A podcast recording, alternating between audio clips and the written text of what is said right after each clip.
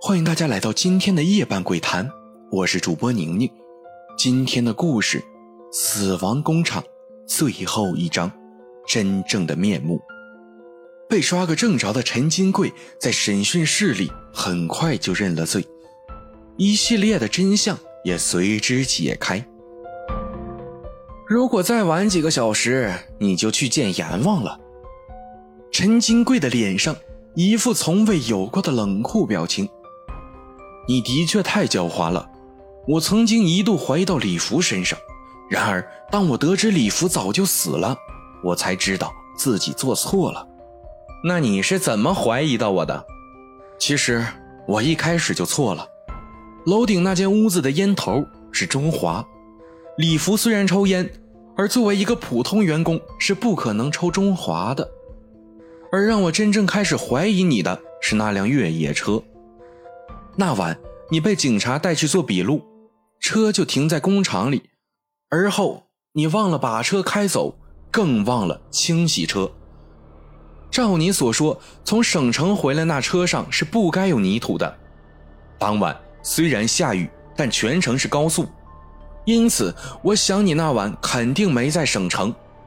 于是我到警局查看了监控。果然，你的车是从大马沟村开回工厂的。此时，你的嫌疑已是不能避免的。然而，我更没有料到，一个巧合让我们发现了那晚的意图。沈兰是你杀的，而且你用汽油焚尸。的确，那你说说，今晚你是怎么抓到我的？吴秋江点燃一支烟，说道。无头尸、头、沈兰、被害都是发生在雨夜。一开始我并没有把三者的作案时间联系起来，后来我想起一位工友夸赞天气预报的准确，我才明白一二。你作案的偏好是在雨夜里，通过天气预报来确定作案时间，因为雨夜很少有人出门，而且雨水的冲刷不会给作案留下证据。这也是警察没找到线索的原因。等作案的时候，你提前潜入到那间宿舍，待到夜深人静时，就悄悄地下楼作案，然后逃离。这一切对你并不难，因为作为厂长，所有的钥匙都可以有。今晚安排我值班，我就觉得里面有阴谋，这并不符合厂里的规矩。我猜测，你知道我开始怀疑你，想杀人灭口。而今夜正好是雨夜，你让我值班就是想在今晚杀我。没错，我想你会说我分析有些失误，因为你杀老张就不是在雨夜作案。吴秋江冷冷地看着一脸茫然的陈金贵：“你怎么知道老张是我杀的？”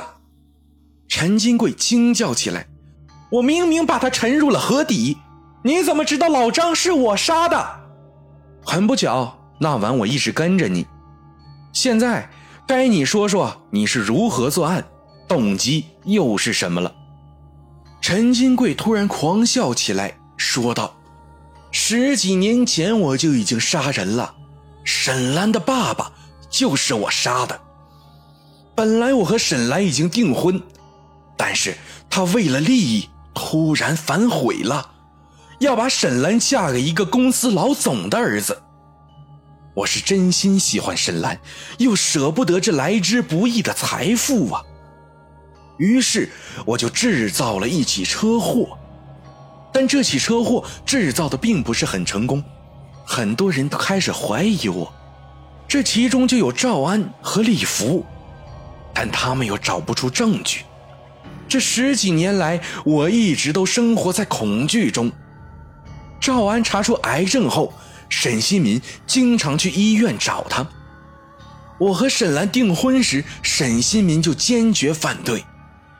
他也许看出了我有些野心，害怕家产被我独吞，所以他后来改头换面，管理起工厂来。而且他也一直怀疑我制造了那起车祸。我害怕赵安把自己掌握的一些线索告诉他。于是，只有杀了他。后来，我不想再杀人了，于是对于李福，我只想让他离开工厂。于是借用将死的赵安，上演了无头尸案，并在半夜开动机器制造恐怖。李福特别迷信，本以为可以吓走他，然后用厂里的名义给他点养老金。可是他并没有走，相反的还怀疑上了我。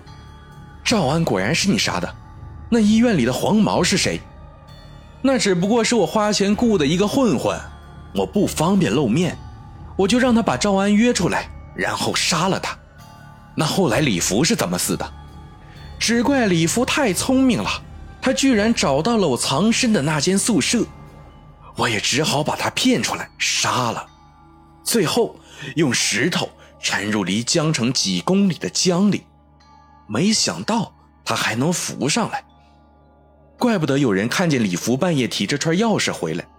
那串钥匙后来也是你拿的吧？我那晚忘了拿钥匙了，只有借用李福的。那你说说杀沈兰的事儿。对于沈兰，我一直都很后悔，我非常的爱她，但是纸里包不住火呀。两个人睡一张床上，难免不引起他的怀疑。他也开始暗查几十年前的那场车祸。并调查我的行踪。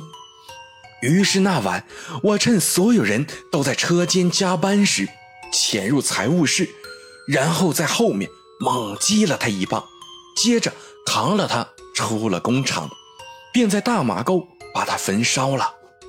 还有一点，你为什么改变在雨夜作案的手法，冒险去杀老张？他应该对你构不成威胁呀。有一晚，我潜入工厂，没想到。老张没开灯，正坐在小屋的门口。我知道老张眼神不好，而且一只眼睛是瞎的，但我又不能确定他到底看没看见我。所以，当他跟你聊得那么投入时，我害怕那晚他看见了我，并把这事儿讲给你。所有的无奈之下，我只好杀了他。你这个人面兽心的畜生！吴秋江突然怒吼道。面对这个冷血杀手，他终于有些把持不住了。陈金贵沉默不语，所有人长吐一口气，眼前这个人终于看清了全部的面目。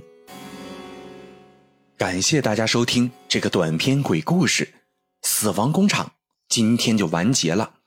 如果喜欢这个节目或者这个专辑的话，可以点赞、关注、评论、订阅、转发。打赏，这些对宁宁是莫大的帮助，也是给宁宁持续更新的动力。